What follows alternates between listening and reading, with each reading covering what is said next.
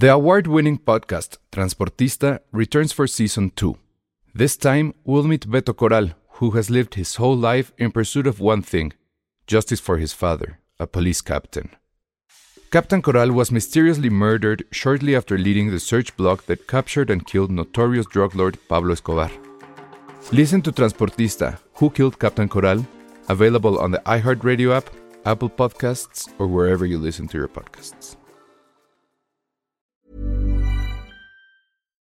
If you're looking for plump lips that last, you need to know about Juvederm lip fillers. With Juvederm Volbella XC and Juvederm Ultra XC, your lip look, whether it's subtle or bold, can last up to one full year with optimal treatment and no additional maintenance. Find a licensed specialist and see if it's right for you at juvederm.com today. That's J U V E D E R M.com. Add fullness to lips in adults over 21 with Juvederm Volbella XC or Juvederm Ultra XC. Do not use if you have severe allergies or a history of severe allergic reactions, or if you're allergic to lidocaine or the proteins used in Juvederm. Tell your doctor if you have a history of scarring or taking medicines that decrease the body's immune response or that can prolong bleeding. Common side effects include injection site redness, swelling, pain, tenderness, firmness, lumps, bumps, bruising, discoloration, or itching. As with all fillers, there's a rare risk of unintentional injection into a blood vessel, which can cause vision abnormalities,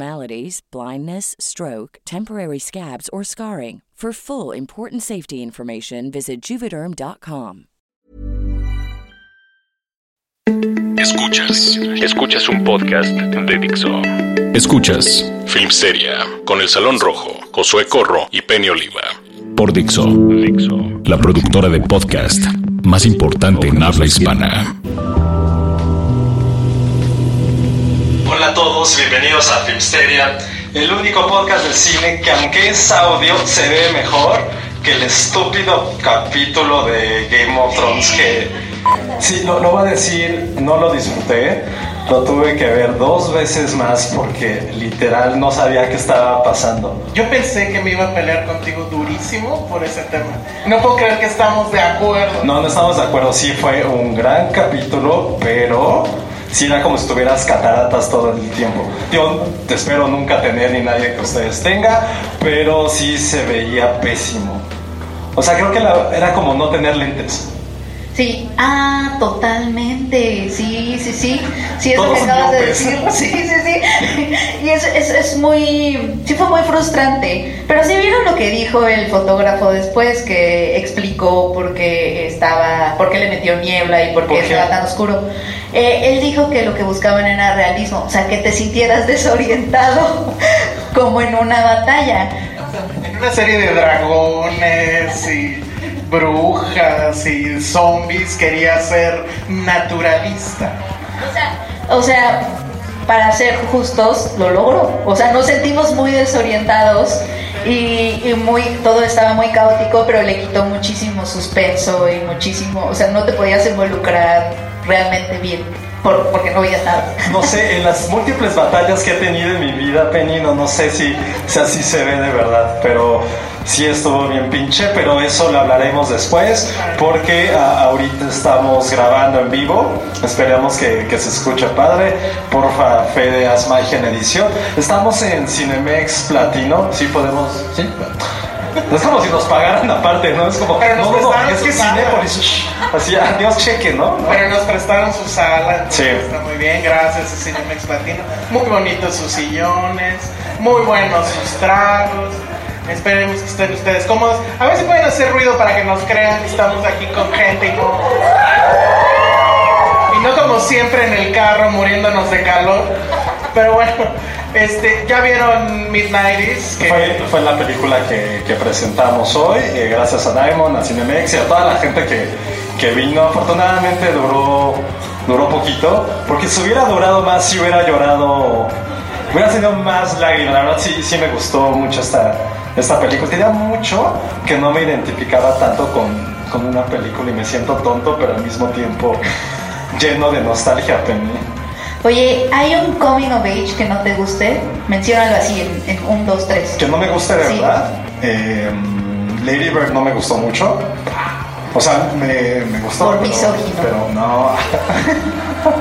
No, ni al Por caso. machista, sí. Exacto. Eh, no, no, sí me gustó, pero no al nivel de esta, que se me hace un poco parecida. Eh, ¿Cuál otro? No soy muy fan de Sixteen Candles, ni tampoco de... mm, The Age of 17. ¿sí Ah, esa lo di, sí, cierto, esa lo di muchísimo, muchísimo, muchísimo. Estás mal. Tampoco te gustan los años maravillosos. Te dices experto de coming of Justo no me gusta por eso, es, es como, ¿sabes qué odio de los años maravillosos? La voz del tipo siempre recordando su infancia y pubertad. Y aparte es la misma voz del güey que en español dobla a Bruce Willis. Entonces siempre que lo escuchas como, güey, no, mata a alguien Kevin Arnold, mata a alguien. Estaría increíble que tu voz interna de esos años sea Bruce Willis. Yo sería muy fan. O Will Smith también, porque es el mismo güey. Pero... Coco, Coco es como un coming of age. No. Sí, ¿no? Yo digo que sí. El, Sí. el bueno, no sé si lo tenga que. Bueno, el otro día eh, comí unas galletas especiales e intenté ver Coco y nada más, o sea. pero me estaba muriendo de risa porque era como los colores y estaba súper fascinado por los colores. Te recuerdo que hay público. ¿eh? O sea, cuando estamos en tu casa y confiesas esas cosas, dices, bueno, vale. Pero no hay menores de edad, ¿o sí? No, no, no hay menores de edad. Y ahorita si la policía Cinemex ahorita nos va a llevar Si nos escribe una mamá o un niño así, como la mamá de... galletas especiales. No, no le podemos decir, bueno, es ilegal. Las cookies and cream y así. Son ilegales por el, que la cantidad de azúcar. Sí, pero ahorita tu pregunta, eh, no, Coco no, no es un coming of age. No, pero ¿cuál otro no? Es que sí es difícil uno que no, no me vaya a gustar. O más bien es muy difícil que dentro de ese género que exista una película mediocre, la verdad. Penny tiene una anécdota de Midnight. Bueno, que le recordó Midnight. Tienes que contar. No, es que viendo esta película, bueno, ya vamos a hablar de lleno de Midnight. Sí, sí. Eh, eh, bueno, a mí me sorprendió mucho, creo que es una muy buena ópera prima de, de Jonah Hill y además como que no nadie se lo esperaba de Jonah Hill, ¿no? Como que hay muchas cosas que no te esperas de Jonah Hill y Como que bajó de peso, eso es lo que menos te imaginas. Estaba viendo el otro día, porque constantemente veo Virgen a los 40, él sale, no sé si se acuerdan, es este personaje que va como a la tienda de Catherine Keener, que tiene, que es como eBay entre comillas, y él es el súper, súper, así mórbidamente, Está redondito. pero redondito. demasiado así de, de, lo, de bar de, "Ay, me liquio con una estopa, está, está dos de ser bar, o de Homero tamaño familiar, y él es el que lleva como, quiere comprar como unas botas de disco que tienen como pescaditos. Entonces, desde ahí estaba, no lo imaginabas, pero sabes que yo sí esperaba algo bueno de él. Como actor es el más relevante de esa, de esa generación. O sea, haber sido dirigido por Scorsese te debe haber dado algo. Y bueno, también ha sido con, con guionista de varias películas de Yoda Apatow. Y creo que sí era como de esa generación, insisto. Junto que James Franco, que. Pero James Franco es más pose, siento, ¿no? Es medio. Sí, como inventado James Franco, ¿no? Pero aparte creo que Jonah Hill ha dicho en varias entrevistas que él quería ser director. Creo que él es un poco, su alter ego es el chavito que quiere ser director, que trae su cámara acá. Este, y que por azares del destino más bien le, empezaron a caer eh, cosas de actuación y que más bien este era como su sueño, etcétera, etcétera. Pues ahorita está como que ahora sí enderezando el camino. Eso es lo que él ha dicho. Pero también se supone que él sí era o pretendía ser skater y de ahí vienen todas esas anécdotas y los accidentes creo que también le sucedieron.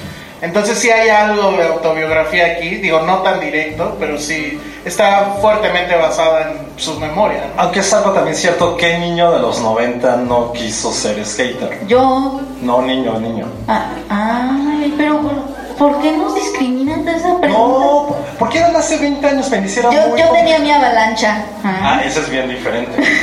Oye, la avalancha estaba bien ruda, no podías ni, ni, no podías dar vuelta, ¿no? Solo frenabas, si querías dar vuelta te volteabas, o ¿Cuál sea, era una tabla ahí. Sí, Y estaba era muy políticamente incorrecta, o sea, que se llamara Apache. y que su, su jingle era como literal Sí, es cierto. un canto de no guerra. podría existir en estos tiempos. No podría. Oye, pero lo que me gustó mucho de Mid-90s, y no sé si estén de acuerdo, eh, está ambientada en los 90 y hemos visto como muchas cosas últimamente, Stranger Things, etcétera, digo, de los Sí. 80 en ese caso, pero como que la ambientación siempre es muy in your face, como pongo cosas y pósters y estamos en los 90 y, y me gustó que esta película es más bien, en lugar de ponerte esas cosas, como el ochenterismo o el noventerismo, te hace sentir como si estuvieras viendo una película en los 90, o sea, como si tú estuvieras viendo una película de los 90, incluso la estética, el look, todo el grano, todo es como si, bueno, tú lo estabas diciendo, ¿no? Como si se hubiera estado, si hubiera sido hecha en los 90 y hubiera quedado en- enlatada y la estuviéramos viendo hasta ahorita. Eh, Y eso me gustó como mucho, se me hizo como muy sensible porque te lleva como a un estado mental, más bien de una época. E incluso narrativamente, si es una película que pudo haber existido en esa época. Eh, me recordó durante muchos momentos. Ah, ¿sabes qué? Coming of Age. Odio con todas, pero odio, odio, odio, odio. Kids. Pero- Kids, la es detesto. es- age. no, porque es como pornografía, así como child pornography a lo bestia. E- Es detestable, o sea, en serio, creo que esa peli- película y huele a sudor. Huele, huele así como a Nueva York sucio, como a miados. Esta recuerda un poco a Kids. Pero no en esa parte de In Your Face de, ah, sí, da pito, se droga, no, no. También me recordó mucho Slacker de la ópera prima de Richard Linklater, muchísimo en esa parte que están platicando, que simplemente está la cámara siguiéndolos, e incluso un poco también a Real World, este programa de, de MTV que fue como el padre, el padrino, el que abrió el camino para bien, también para mal, de todos los realities que tenemos ahora. Entonces sí está muy bien ambientada eso. Y pues una pregunta, Penny, ¿tú eres la que tenía un póster de DiCaprio en el techo de su cuarto? ¿Sí, claro, yo era yo y yo dormía en una litera, entonces lo tenía cerquita, porque yo estaba arriba en la cama de arriba. Pero eso no es lo más vergonzoso de los 90 que voy a contar. No, es que lo que me gusta de esta película es que se trata de cuando eres chavito y ves a los chavos cool y tú quieres ser cool y como ellos y haces estupideces. Y todos hacen estupideces, o sea, tú los ves cool, pero en realidad son igual de estúpidos, ¿no? Y a mí me pasó algo parecido en un verano de los 90, que de pronto eh, en la unidad habitacional en la que vivía, había, empezó a ver una chica que no sé de dónde salió, como de 15 años, y era como la sensación, porque estaba bonita, etcétera, etcétera. Le gustaba el chavo más guapo de la unidad y todo, y me empezó a hablar. Entonces yo me sentí como sensacional.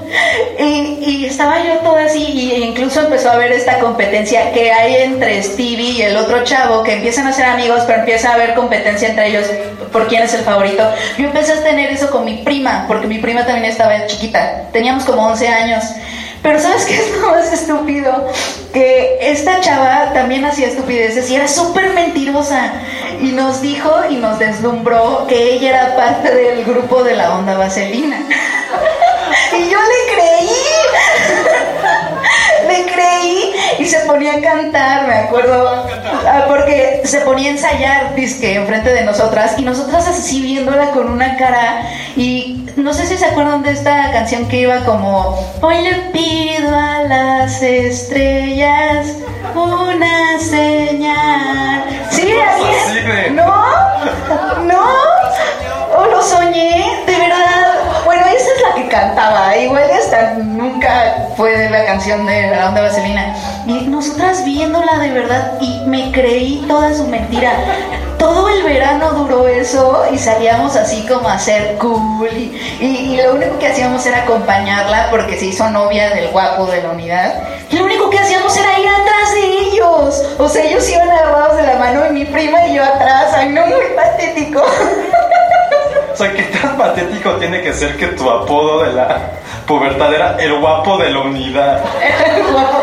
Se llamaba Miguel Luis. Está peor ser como el ñerito de la Exacto. unidad Hay niveles. o el que robaba autopartes. Pero que era más patético, o sea, yo era la que iba atrás de los guapos de la unidad. Es que O sea, Así siguiéndolos para ver qué. Para ir a la tienda por un helado. No, no, no, no. Fue muy triste, pero me recordó muchísimo. Justo eso, de eso va la película, ¿no? O sea, es todos los intentos que hacemos para hacernos los cool. Yo, por ejemplo, hice un podcast. y, bueno, pero a mí la, la frase que más me llega de la cinta es la que le dice la chica con la que va a tener relaciones, que le dice, estás justo en la edad donde los hombres se vuelven unos cretinos. Y creo que eso es cierto, ¿no? O sea, sí hay una parte ahí en la adolescencia donde como hombre te vuelves una escoria total y haces increíbles tonterías para satisfacer a tus amigos, para impresionar a la chica, etc. Y eso lo retrata muy bien, es muy honesta en ese sentido. Y yo supongo que sí está hablando, o sea, se nota en la película que está hablando de algo que conoce. O sea, no nos está contando una historia que se le ocurrió un día que se sentó y se puso a escribir, que él también le escribe. O sea, creo que sí nos está contando algo de su vida y usualmente el mejor cine es ese. A lo mejor eso también fue consejo de Scorsese. Dice que sí tiene consejos de Scorsese y de los hermanos Cohen. Scorsese evidentemente sabe qué provoca un cualo. Ahí lo ven ustedes todo viejito ahorita en su Instagram sacando fotos de sus perritos y demás, pero era un atascado en los 70s, 80s. Pues de hecho, una de sus primeras películas, si no es que la primera que es Mean Streets, está basado directamente en su adolescencia también. En estas calles de Nueva York de los años 50, en la cual se mezclaba, o sea, literal, religión y, y mafia. Está muy Como italoamericano. También, eh, ¿quién más hizo una? Fish de Coppola también tiene que ver con eso. Eh, si hay mucho también George Lucas y American Graffiti, también es un coming of age con muchísimas referencias eh, propias. bueno, ya va a sonar bien Orgy, Anti-Avengers, pero también Truffaut, o sea, los 400 ah, claro, claro. tiene que ver directamente con su, pues que no es adolescencia, con su infancia un poco. Cuando pierde su infancia. Roma también, no, no, También pensé en Roma. no, pero es, o sea, la verdad es que creo que ese sí es el. O sea, usualmente sucede que el, que el mejor cine es el que cuentan los directores por carne propia, ¿no? Directores que han estado en la calle, que, que lo saben, no lo suponen o les contaron. Y en ese sentido, Jonah Hill lo hace muy bien, ópera prima. Habrá que ver qué hace después, porque a veces, como que las historias se acaban y entonces ya es cuando agarras un libro y lo quieres adaptar, etcétera pero muy bien. O sea, tú decías que era prácticamente una ópera prima perfecta de plano, Penny. O sea, no, a lo que me refería era que creo que es un muy buen ejemplo de una ópera prima, o sea, que tampoco tiene ambiciones muy grandes, una muy buena carta de presentación y que por lo regular las óperas primas salen un poquito de la costilla de los directores, que miran un poco hacia adentro, los buenos directores, ¿no? Las buenas óperas primas, que creo que son buenas cartas de presentación. Y, justamente hablando de eso, eh, bueno, como de películas de prepa, de media infancia, pubertad. Este año cumple quizá una de la gran última película sobre el ambiente de preparatoria que es Mean Girls. Oh, Mean Girls, qué maravillosa. Yo no temo decirlo, pero creo que es de las pocas películas que casi me sé todos los diálogos. Sí, es muy buena. Todavía, es que tiene diálogos para todo, para todo momento de tu vida para todo momento de tu vida hay algo en Mean Girls. Y sí, o sea, creo que sí está en el top 3 de todos los tiempos de, de high school movies, la verdad. Sí. ¿Tú la viste en el cine, Penny? No, ah, creo que sí. Es que la vi muchas veces y la vi, la vi con, o sea, es como también mi película, eh, ¿qué será? Símbolo de amistad entre una de mis mejores amigas y yo, porque la veíamos así religiosamente cada viernes Así, no, no, no. Entonces también es como símbolo de nuestra amistad y nuestro amor. ¿A ti, ¿A ti sí te gusta? Es lo que te iba a preguntar, ¿a ti te gusta? Sí. Porque tú ya la viste con edad para tener Sí, pues, no, yo no la vi en el cine. No, es que no es lo mismo haberla visto como... Sí, gracias. ¿no? no, lo dije así. No, que no es lo mismo. No, sí lo dijiste así. Pero, sí, sí. Es lo mismo haberlo visto como en esa edad que ya mucho más grande. No, pero sé si eso tenga mucho que ver. Lo que sí es que yo la vi ya mucho después, no la vi en su momento. Pero me sigue gustando. Y es una película que todavía no viola las reglas de la nueva sociedad millennials, bla, bla, bla. No, al contrario, creo que fue la que abrió las puertas para eso. O sea, sí un gran, como el core de la película, sí tiene que ver un poco con la relación fem- feminista. Y Realmente es de las pocas películas en la cual no necesita haber una figura masculina para generar el plot, para que llegue a un punto y sobre todo para dar un mensaje. O sea, a mí Sí, no era una comedia romántica juvenil. Mm, O sea, tiene de eso, pero no. Ajá, no se alimenta principalmente de Pregunta Penny, ¿qué prefieres? No, y ahorita que tú fueras Thanos Ok. y tienes que eliminar dos Oye, sí, películas. sí me imaginé como Thanos viviendo en una granja. Esa Sí, sí, vida sí estaba padre. Ahí sí empaticé con Thanos. Sí, maldito hippie. Ajá. No has contado tu review de la película, eh, por cierto. Ah, porque. Ah, sí, ahorita la, ahorita la cuento. Bueno, eres Thanos y tienes la posibilidad de eliminar una de las siguientes dos películas de la historia. ¿Cuál eliminas? ¿Mean Girls o 10 cosas que odio de ti? ¿Qué? ¿Alguien dijo 10 cosas que odio de ti? ¿Eliminarías Yo, esa? yo también eliminaría 10 cosas que odio de ti. Está Concuerdo mal. con A ver, ella. alce la mano y así con el dedo. Es que. No, ¿por, por qué? O Sí, díganos. Lo que nos diga por qué está mal. qué. A ver, en lo que Vero, hola. A ver, no sale el micro. A ver, no, acá, acá, acá. Sí, cuatro. ¿Por qué, ¿Por qué eliminarías? Me identifico mucho más con Mean Girls que con 10 cosas de odio de- que, que odio de ti. O sea, creo que yo la vi cuando estaba en tercero de secundaria y de verdad, esa, la escena en donde se están peleando en el comedor, de verdad eso pasaba en la secundaria, en la prepa y todavía pasa en la universidad y nunca me pasó nada de 10 cosas que odio de ti. Nunca. O sea, Sí, cierto, todos queríamos que nos cantaran y así. nunca me pasó eso. Entonces, por eso eliminaría 10 cosas que odio de ti. Tienes toda la razón. Es que sabes que quiero agregar algo a lo que ella dijo. O sea, se me hace muy interesante porque pocas películas juveniles hasta ese momento habían retratado ta- relaciones entre mujeres. O sea, como que siempre era como tú dices, el chico te enamora, se enamora, etcétera, como sea. Pero relaciones entre mujeres y las complejidades, porque les hace mucha parodia también. Esa, esa parte donde se están hablando por teléfono y, y, o sea, se, se, ponen cuatros para, para, pues, meterse el pie.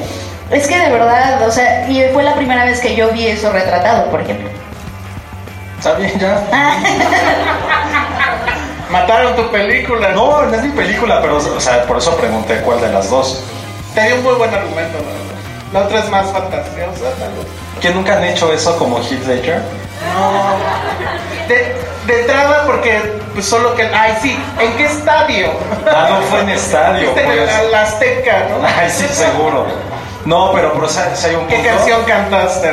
¿Cuál hubiera cantado? Ay, hubiera. ¿Vieron? No, no- no hace hice. eso, pues, evidentemente.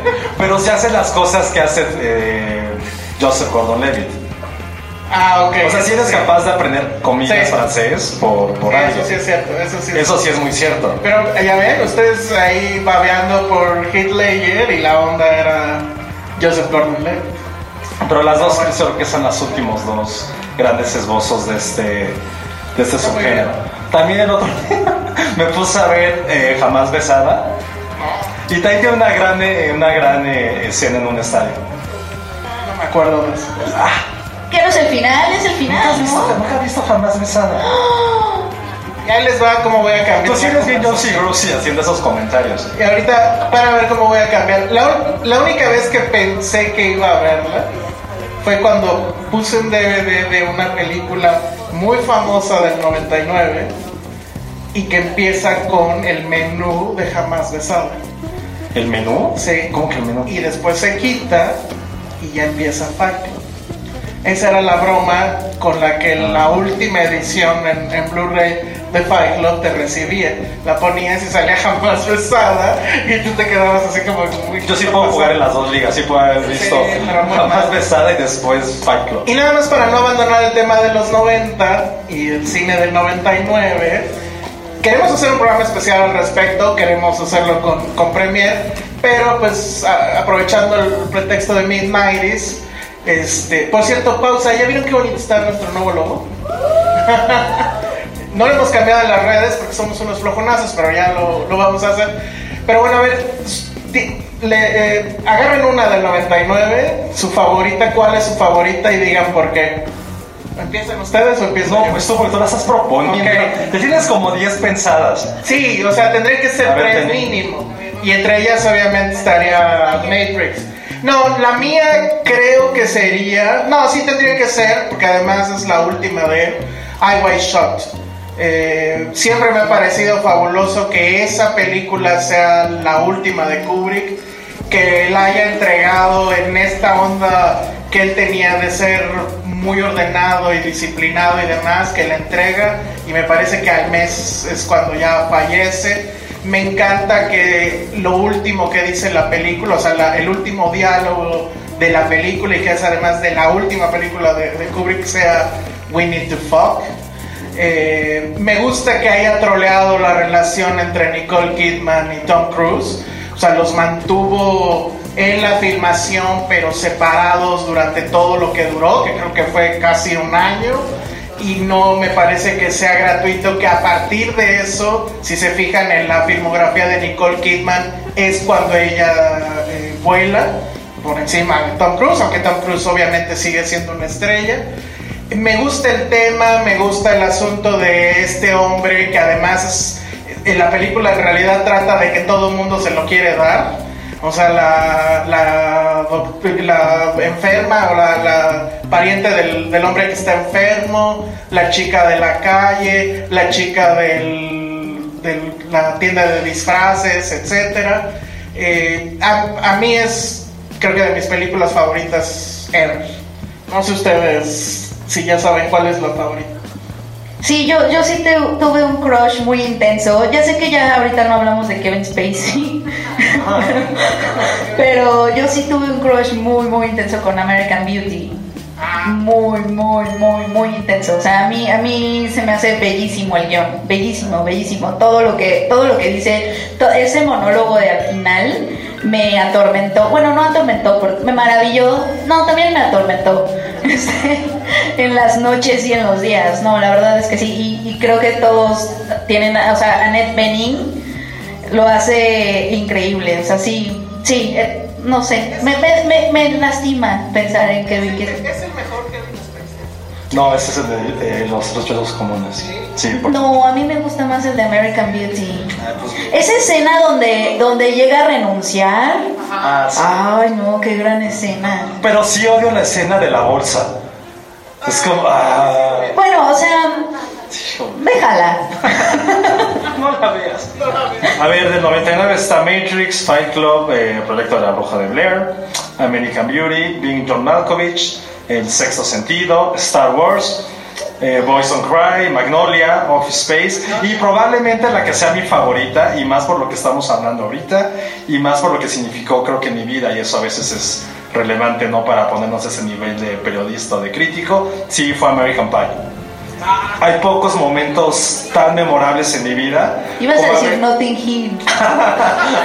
no te hagas. Probablemente, no, no, esa es como la número 3. No, sí recuerdo, eh, estaba entrando a la prepa, ocho amigos que salimos del examen de matemáticas semestral porque pues, escuela católica de puros hombres y salimos así devastados del estúpido examen y ju- justo vinimos a este cine. Vinimos al The World Trade Center. No, no, no, no. Y vinimos pero como ocho a verlas y como salimos del examen tipo 11, 11 y media, éramos los únicos idiotas en la sala. Pero fue un momento así de habernos visto medio retratados, haber disfrutado una película con ocho personas que probablemente a dos la siga viendo, pero fue un momento en serio mágico haber visto eso y haberlo compartido, y- porque creo que eso es una experiencia del cine que pocas veces podemos hacer. Venir con muchas personas, pasarla bien, salirte de- del cine, seguir hablando de la película, haber ido a una cantina a los 15 años súper estúpidos, como ellos, justamente en la película, y haberlo hablado y de repente volver a ver esos cuates y recordar ese momento que venimos al cine, sí fue algo que para mí ha sido pues, prácticamente irrepetible. Entonces por eso creo que American Pie es mi película favorita del 99. Ven porque soy muy coming of age, ven, ven como ya no, tengo mi yo propia sé. película ya. De, esa de película, el, el gag que más me gusta es el del internet. Porque era así de. no, cuando ponen lo de la cámara, Ah, eres súper ingeniero a veces. Sí, soy súper ingeniero. Porque cuando yo vi eso dije, eso en este país con el dialogue, etcétera, no podría pasar. No, el gran momento es haber acuñado la. Tu review de ingeniero. Es Hipercompo Mega Red. Super vicepresidente Junior. No, eh, acuñó el término MILF. O sea, Ah, sin claro. No existiría el término MILF. Y eso sí está en otro nivel. ¿Y qué patrimonio cultural estaríamos perdiendo? Escuela de puros hombres, Peña. Tienes razón, tienes razón. Notre Dame no es nada, nada. Pero estaba leyendo justamente hace poco un artículo que decía, ay, volví a ver American Pie y me di cuenta que es una película machista, que misógina. Esa sí tiene todo Obvio. para no existir en esta época, ¿no? No, no, y está padre porque Sí, no, no, hace cuánto vi Blockers, que es como la contraparte de mujeres. Y también, o sea, sí está muy soez, donde sale alguien que se parece a Penny. sí, Ah, sí. ¿quién? Muchísimo, la... A una de las una, chicas. una de las tres chicas. Sí. La que no es la La abuela, que tiene que es de la lentes. India. Exacto. Sí. Vean y para que- y aparte no solo se parece, sí es como actitud. Pero es- está padre porque sí es la contraparte 20 años después casi. Y sí tiene como un mismo mensaje, pero sin caer en esta parte. Pues sí, tiene toda esta configuración de Porky's, de las películas de las 80, en lo cual es este clásico cliché de llegar a la fiesta de graduación y perder la virginidad. Es para dentro de los plot, bueno, más bien como una de las vertientes más fácil para poder hacer una comedia juvenil, pero American Pie lo hizo muy bien en su momento. ¿Tú perdiste la virginidad en- tu graduación, Penny? No. Fue con el chico guapo Hubiera de sido una la, buena amiga. chico guapo de la unidad. Ah, chico guapo de la unidad. ¿Puedo decir otra? ¿Puedo decir otra? ¿Tenemos ¿Qué? tiempo todavía de que diga otra? Alguien te está haciendo caso. ¿A, a- a nadie le cambió la vida Fight Club en esta sala? No. Ay, No, no, no, a mí no, pero yo conozco a alguien a quien sí, a Iván de Cine Premier. Sí, eh, o sea, eh, así le cambió el mundo. eh, esa película hizo que se enamorara del cine. Tal cual. ¿No fue Star Wars? Órale. No, la verdad es que no sé si ya la han visto, supongo que sí. Igual y ya para esta generación es una cosa ridícula, pero creo que la vi justo en el momento que la tenía que ver. Recuerdo que la fui a ver con una amiga que no entendió nada, pero quedó fascinada con los abs de Brad Pitt. Brad Pitt sin camisa, es el mejor Brad Pitt, ¿no? Es el mejor. bra- No, ¿sabes qué? Joe Black le da mucha competencia. Pero ahí no sale desnudo. No importa, algo pasa con Joe Black. Te lo juro. Sí, es- ¿No te acuerdas? sí. No, mira, ella A no ver, está ¿cuál es el mejor Brad ¿Cuál es Pitt? Sí, mejor creo Brad que yo desde mi Yo heterosexualidad. creo que Fight Club y Joe Black. No, para mí es Snatch. Snatch. Ni siquiera habla bien. Dulce Pasión, ¿cuál es Dulce Pasión? Leyendas, Legends of the Fall. Ah, la con Anthony Hopkins. Bueno, la entrevista con el vampiro también. Ah, Troya, claro. Troya. bien. Sí, no, leyendas de pasión sí se ve muy guapo. Sí, voto por eso, Troya. Sí, es como chal. No, O yo- sea, dices así de, güey, ya que, te- que se muere el mundo y solo sobreviva Brad Pitt, güey. O sea, ya. Pero pues es- no, yo creo que el mejor Brad Pitt es el de Fight Club. Pero bueno, el tema es que sí salí de ver esa película queriendo hacer este terrorismo, este romper, sí, ajá, cambiar el sistema, madrear un virus, este poner una bomba en un corporativo, toda la anarquía, the first rule of the Fight Club is eh, you don't talk about the Fight Club, etcétera, etcétera. Debí de haberme metido a un gimnasio tal vez, pero uno conoce sus limitantes. No, pero la verdad es que sí, como adolescente, sí me atrapó muchísimo. O sea, anduve con esa película muchos, muchos años y diciendo, es cierto. Y todavía me subo un avión y veo el, el papelito este de seguridad y demás y digo, es cierto, los ponen con la cara feliz. Cuando el otro día me enteré que, a- que acuatizar es lo más complicado, yo pensé que era mejor que caer en el piso y no, resulta que es igual o, o peor de peligroso. Entonces creo que el Fight Club sigue siendo, creo que no ha envejecido, o sea, sigue siendo vigente, aunque no sé si en esta nueva generación de todos nos respetamos y que no hay que ofender a nadie, siga teniendo el mismo eco. Pero sí, esa fue una de las películas sí me cambió absolutamente la vida. Cool. No, yo, yo sí soy más Team Notting Hill que. Sí. La neta. No, ¿sabes qué? Si hemos hecho el 99 ya para cerrar el tema y que la gente nos diga cuáles son sus favoritas. Eh, talentoso señor Ripley. Me encanta, es de las películas que vi muchísimo durante la, la prepa. Eh, quise aprender italiano por, por esa película. Y nada más me hacía una, una maldita frase. Corta que fui de vacaciones la repetía todo el tiempo que era cuesta la mía facha que es un momento en que está así el idiota de, de Tom Ripley que es Matt Damon viendo así enamoradísima a Jude Law y empieza a traducir eso porque él quería que esa fuera su cara entonces para mí esa película sí, sí me marcó bastante no fue por la cual me enamoré del cine pero sí se me hizo una, una joya de Anthony Mangione y que fue prácticamente su última gran película antes de, pues, antes de morir. Y hablando de fallecidos, antes de pasar a otra cosa, este, se nos fue Chewbacca. Hoy falleció Peter Mayhem. ¿Qué, ¿Qué podemos decir? En realidad es el hombre de un solo papel, que además su rostro pues nunca salió en la película. La voz sería de él, no creo. Creo que no. O sea, mm, no me sale.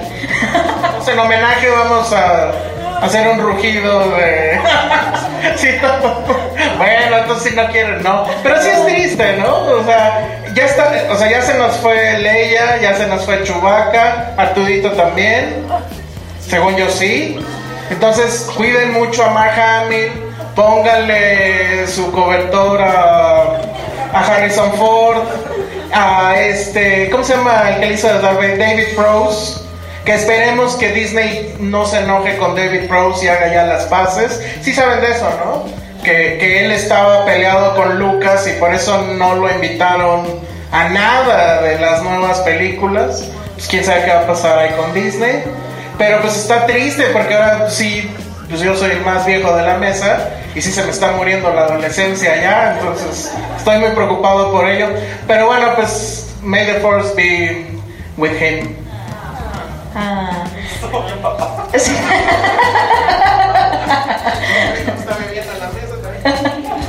Pero el, público nos va a decir entonces sus películas favoritas del 99, ¿no? O, o que O pregunten, de los 90, sí, los 90. pregunten de la adolescencia de Josué.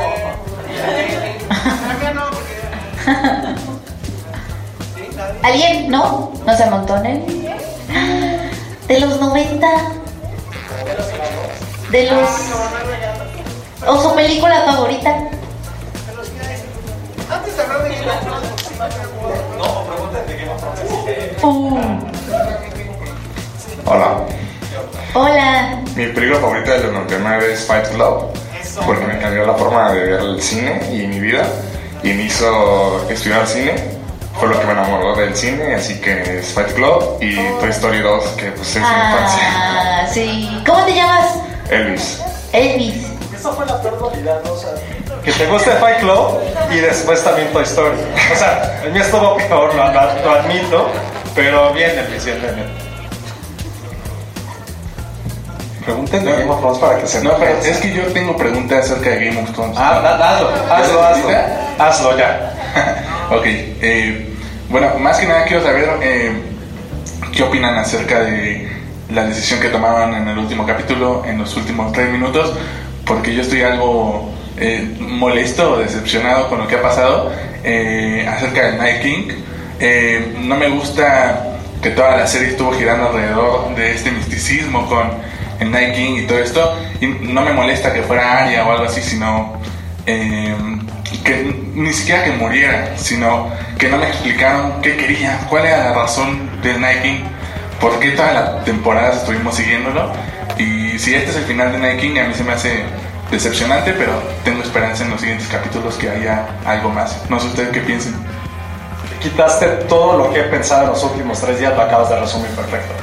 Eh, vaya, se entiende que realmente el villano principal es humano, porque al final de cuentas los humanos somos nuestros peores enemigos, en este caso Cersei, pero sí, algo que a mí me molestó también de, de este capítulo, no es que haya sido Arya, sí la forma, la verdad se me hizo un verdadero Deus Ex Máquina estupidísimo, como si lo hubiera escrito tu sobrino de ¡Ay, quiero que mi mejor personaje lo mate! ¿Y cómo vuela y brinca sobre él? cuando tenía alrededor como 80 guardaespaldas y de repente es como... "Eh".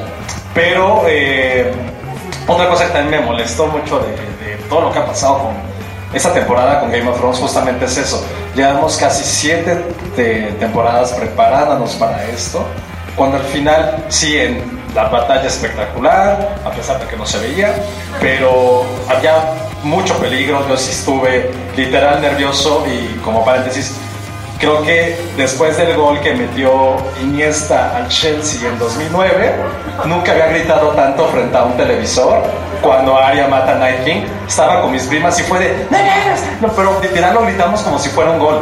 O sea, sí estábamos bien emocionados. Pero una cosa es el fanatismo que creo que la mayoría tenemos. Pero otra cosa sí es ver las cosas objetivamente. Y para mí, más allá de la emoción que tuve y la volví a vivir la segunda vez que, que vi el capítulo, también no encuentro por qué pasó así. ¿Por qué tanto tiempo para algo tan sencillo a un nivel narrativo?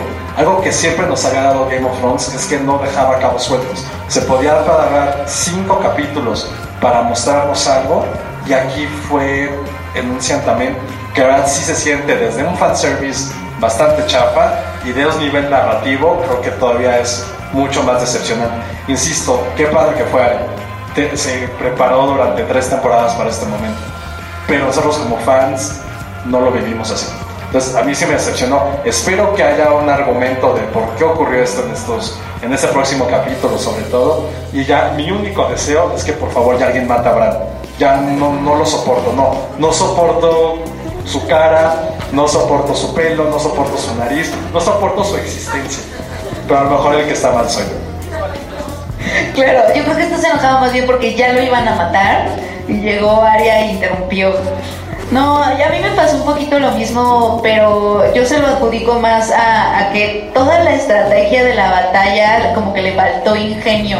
De hecho ya salieron como varios expertos militares de Estados Unidos como a reprobar totalmente lo que pasó a nivel batalla, como de por qué mandas a, tus, a tu caballería primero para que la maten, por qué los dragones nunca apoyaron, o sea, por qué tu infantería no hizo nada, como que sí se pusieron a, te juro, este, y tenían razón, pero es que creo que estuvo como, como no hubo nada de ingenio y siempre se recurre como a los rescates de último minuto, que es lo que ha hecho Game of Thrones últimamente, eh, que es lo que te decía, que desde que David Benioff y Dan White se quedaron un poco sin los libros y, tienen que llenar el cascarón del argumento, se quedaron como que sin ingenio, por eso Tyrion, por ejemplo, el personaje más inteligente, ya no es inteligente porque los creadores no saben escribir inteligente. Entonces como que eh, hay como un límite que no pueden rebasar y lo mismo les pasó en la batalla. La batalla fue como, como que se fueron como, bueno, como con que sea caótico, ¿no? Y ya, y que haya muchos momentos este, valerosos y así, y al final un rescate de último minuto muy satisfactorio, muy complaciente. A mí sí, o sea, a mí también me emocioné, también grité, pero sí sabes desde dónde estás gritando, ¿no? Como desde la complacencia. Sí, como si fuera un espectáculo así de, fuego y tú, ¡ah! Así, ¿no? Y... Y obviamente quiero trolearnos un poco porque habían vendido este capítulo como. ¿Cuántas horas? De- ya, ya hasta nos quitaron las luces. Lo habían vendido como un capítulo de no me acuerdo cuántas horas que les había tomado filmar, creo que tres meses. Fueron 55 días, pero nada más eran los exteriores. Después se fueron a filmar los interiores. O sea, sí fueron más de 50 días. Un presupuesto millonario de no sé cuánto, más que cualquier otra película, y se veía como nosotros ahorita sin luz. Entonces, eh, eso a mí sí me parece como un desaguisado muy fuerte. Creo que es una decisión de director, y entonces ahí yo digo, esa cosa está mal dirigida. Porque, y, y ahí viene la otra parte del golpe, pero creo que es un halago, creo que al final el medio les quedó chico. O sea, ellos están haciendo cine. Y si eso se hubiera proyectado en una pantalla de cine, etcétera, probablemente se hubiera visto bien. Pero sabemos que todos lo iban a ver en televisión, la comprimieron el archivo durísimo y por eso se veía ahí esas plastas. Entonces les quedó chica la televisión, lo cual pues, o sea, es una cosa rara, pero también es del director pues, darte cuenta, ¿no? date cuenta dónde lo va a ver la mayoría de tus, de tus espectadores. Pero bueno, A ver. Van más. Hola chicos, mi nombre es Luis Patiño. De, de las películas del 99 de las que estábamos hablando, encuentro cinco películas muy interesantes. Eh, Gil, por favor. ¿Cuáles de estos cinco guiones que les voy a comentar son sus favoritos? Sé que una cosa es su película favorita del 99 y otra cosa es de los guiones, son cosas muy diferentes. Una es Matrix, la otra es Fight Club, American Beauty, eh, Magnolia de Paul Thomas y por último Bing John Malkovich de Spike Jones. ¿Cuál de las cinco sería como sus favoritas? Va O sea, o su favorita. En John, o sea, no, no es que pero yo tengo el micrófono. Eh, favorito, John favorito, eh, bueno, más allá de favorito, creo que el mejor escrito y el mucho más trascendente, eh, sin duda alguna, es Magnolia. La el último gran película coral que ha existido y que probablemente va a existir. Segundo, eh, Bing John Malkovich. Charlie Kaufman, conocimos a este hombre que también revoluciona la siguiente década y que ha escrito probablemente la mejor historia de amor de todos los tiempos en cine, que es, claro, claro, eterno resplandor, claro, de todos los tiempos, por encima Por encima de Notting Hill, por encima de Notting Hill. Tres, eh, Matrix. Cuatro, Fight Club y cinco, Belleza Americana. Mm, no, es que creo que Magnolia es este imbatible. Ahí sí, sí estaría muy raro no ponerla en primer lugar. Entonces yo creo que sí sería Magnolia. Después eh, yo pondría Fight Club. Después yo sí pondría Belleza Americana. Después Bing John Malkovich. Ay, Matrix. O sea, todos son buenos, pero sí, ese sería como mi, mi orden. No, yo exactamente igual que Josué. O sea, lo que hace Paul Thomas Anderson y además va a ser desde cumplir los 40. Se avienta esa película, mucho más joven, pues. Eh, y todas las capas que tiene, el desarrollo de personajes, me parece fenomenal. Haría a lo mejor switchearía Matrix con, con John Malkovich. Eh, probablemente Kaufman tenga otras películas todavía incluso más interesantes. Matrix, más allá del guion, creo que es la idea, ¿no? es una idea fabulosa y que te tiene pensando, nos sigue este, haciendo pensar y ya de ahí las, las demás. Pero sí, o sea, Magnolia y Paul Thomas Anderson este, siguen siendo creo que lo, lo mejor. ¿no? Ah, hola otra vez. Este, ah, soy Alan del podcast pasado. Este, bueno, considerando que la semana pasada se estrenó Endgame y este capítulo de Game of Thrones, eh, ¿a alguien, alguien le sucedió que se preparó mental, mentalmente para muertes así ya más trágicas y más dolorosas para lo que realmente vimos? Eso por un lado. Y por otro, recuerden que la vez pasada les pregunté su top de personajes que iban a morir.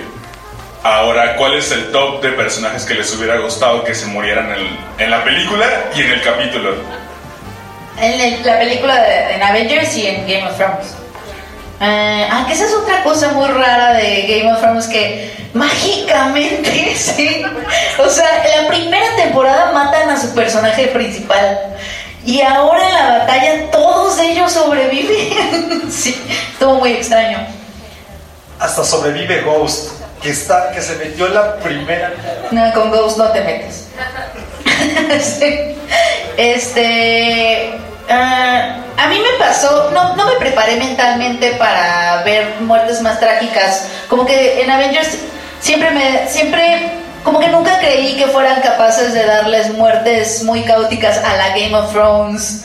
Este, Marvel, eh, precisamente porque habían quedado los Avengers originales y como que desde siempre me esperé que fuera como un tributo a ellos, a Capitán América, los que sirvieron como pilares al universo. Entonces siempre me imaginé que más bien les iban a dar o muertes muy heroicas o, o otro tipo de arcos eh, siempre emotivos, como que sí tenía como, como que sí entré con esa expectativa y, pues es un poco lo que pasa.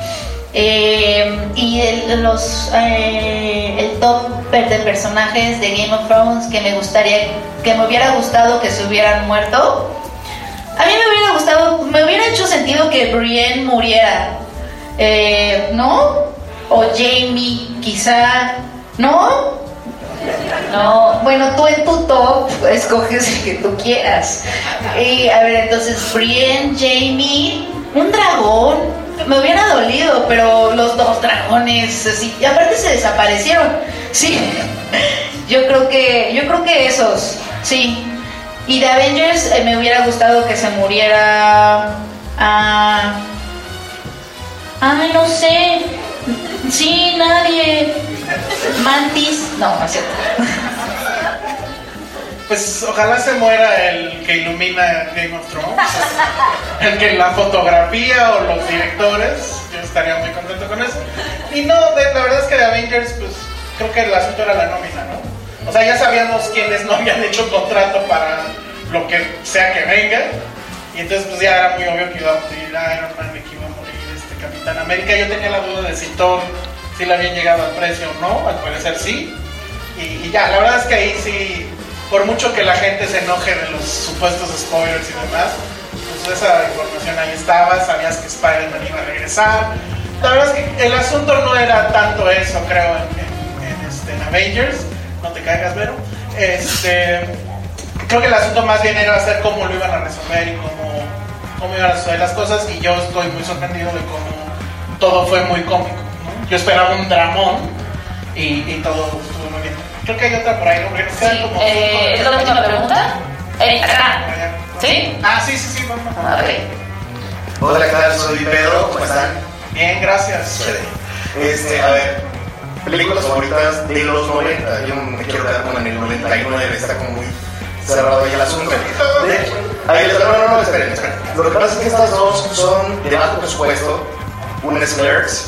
Okay. Y la otra es Welcome to the Dollhouse.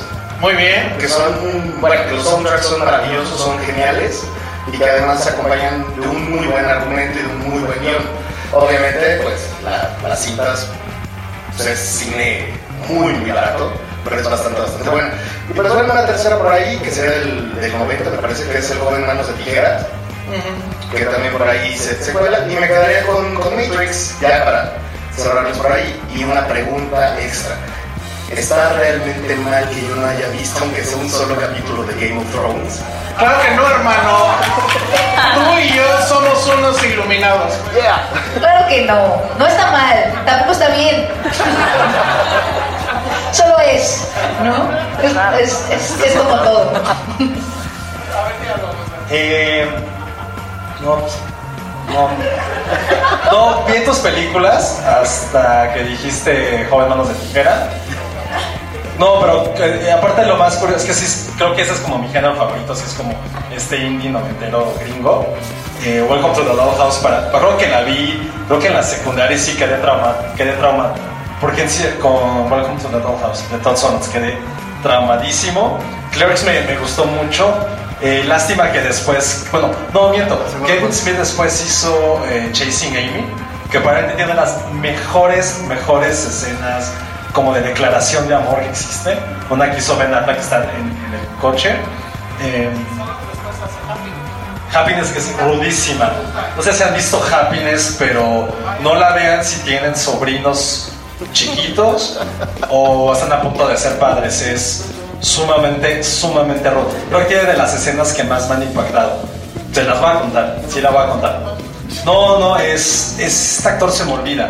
Bueno, X, que es un pedófilo entonces, este pedófilo invita a, bueno, su, hijo invita a sus amiguitos, abusa a uno de ellos, y el chavito, el hijo, le pregunta, oye, ¿tú me has hecho eso?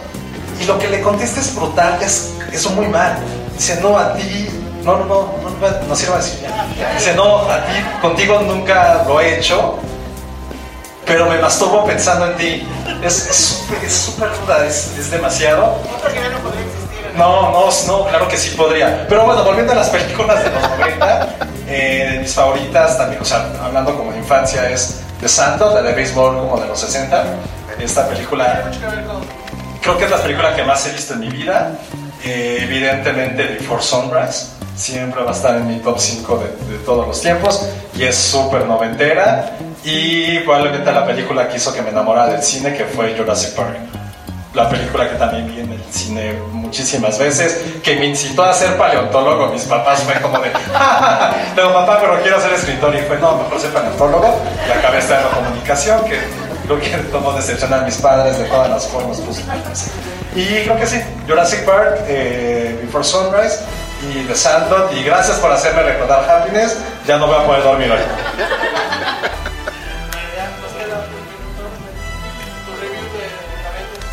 Me gustó. No, me gustó. Tres horas yo, yo entré con miedo, porque entras con miedo cada vez que hay películas de tres horas, ¿no? Sí, exacto. Ah, ¿En qué lugar vas al baño? Sacamos una nota de eso, no puede ser. Nos trollaron porque supuestamente había spoilers. Este, y, pero me gustó, creo que es mucho más ágil de lo que me imaginé. Creo que sí es totalmente un regalo a los fans. Este, tiene como muchos momentos, como que sí quisieron cerrar muchos, atar muchos cabos. Obviamente les tienes que perdonar algunas inconsistencias con las líneas del tiempo pasadas, por ejemplo, con la segunda película de Capitán América, donde se besa con su nieta, ¿no? Y ahora él regresó, muy raro. Entonces le tienes como que dar esas concesiones que no, no te, y no te cuesta dárselas, o sea, eso está- también me gustó. Eh, la ratita salva al mundo, creo que nadie le está dando el... ¿Irá a ver Funko de la ratita? Yo creo que lo merece, creo que no le estamos dando el reconocimiento que merece la ratita. Eh, ¿No te gustó la onda de que eh, Ant-Man sea un personaje mucho más trascendente? Sí. Sí, entendí por qué Capitán Marvel, o sea, sí lo entienden, creo que lo resuelven bien, creo que pudo haberse visto forzado que ya no estuviera nunca, porque pues sí hay muchos planetas, Elsa, tiene que estar, o sea, Ese, ese pretexto es de burócrata. lo hicieron, pues, dentro de todo, dentro de este universo donde están viajando al tiempo y etcétera, yo sí lo sentí creíble. Lo que no sentí creíble fue este momentito de todas las mujeres, porque uno, uno, ¿qué es lo que va a hacer Mantis? O sea, los va a hacer sentir tristes. O sea, nada más era como de júntate y nada más es para que vean que hay muchas mujeres, tú nada más corre. Pues está como muy raro. O sea, si ya no lo hiciste en tantos años, tantas películas, 20 películas, no, ya no lo hagas ahorita, ¿no? Hazlo en la siguiente fase, como sea. Pero ahorita estaba como súper calculado, súper raro y se pudo haber hecho más sutil, pero era como de miren todas estas mujeres que tenemos cuando Gwyneth Paltrow siempre fue la mamá y ahorita ya tiene Ah, bueno, sí. Todas las mujeres del Marvel Cinematic Universe, el papel que tienen son las mamás, las que cuidan, las que regañan, las sensatas. Sí, esas son, ese es el papel de las mujeres en el MCU. Si ya lo hiciste así, ya no le muevas al final, ¿no? Ya, así déjalo. Y ya en la siguiente haz tu tarea. Ya. Pues ya nos tenemos que ir porque esto ya duró más de los 45 minutos, nos va a odiar verde. Eh, pero muchas gracias a todos ustedes por haber venido, por haberse quedado, por seguir escuchando. Muchas, muchas gracias. Eh, muchas gracias a Diamond Films, a Ale, a, este, a la gente de, de Cinemex, a Vero.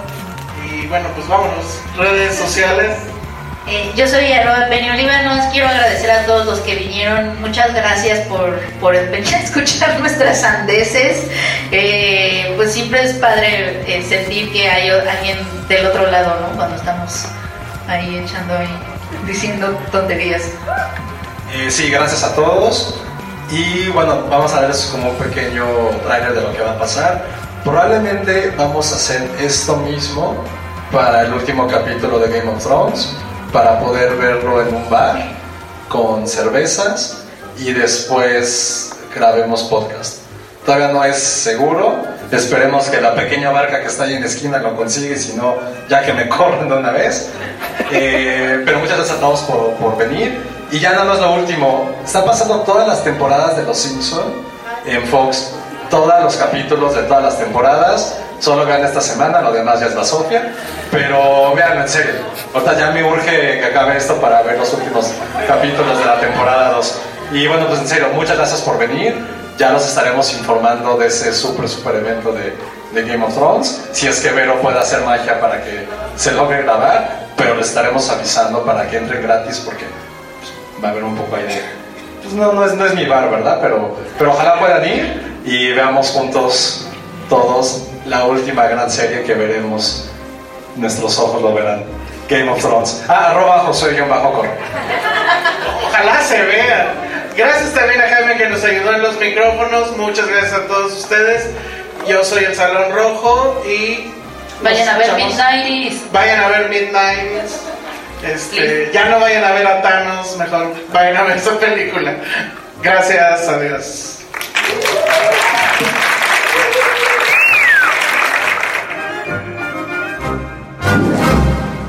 Dixo presentó Film Seria con El Salón Rojo, Josué Corro y Penny Oliva. Hey, it's Danny Pellegrino from Everything Iconic. Ready to upgrade your style game without blowing your budget? Check out Quince. They've got all the good stuff shirts and polos, activewear, and fine leather goods, all at 50 to 80% less than other high end brands. And the best part? They're all about safe, ethical, and responsible manufacturing. Get that luxury vibe without the luxury price tag. Hit up quince.com slash upgrade for free shipping and 365 day returns on your next order. That's quince.com slash upgrade.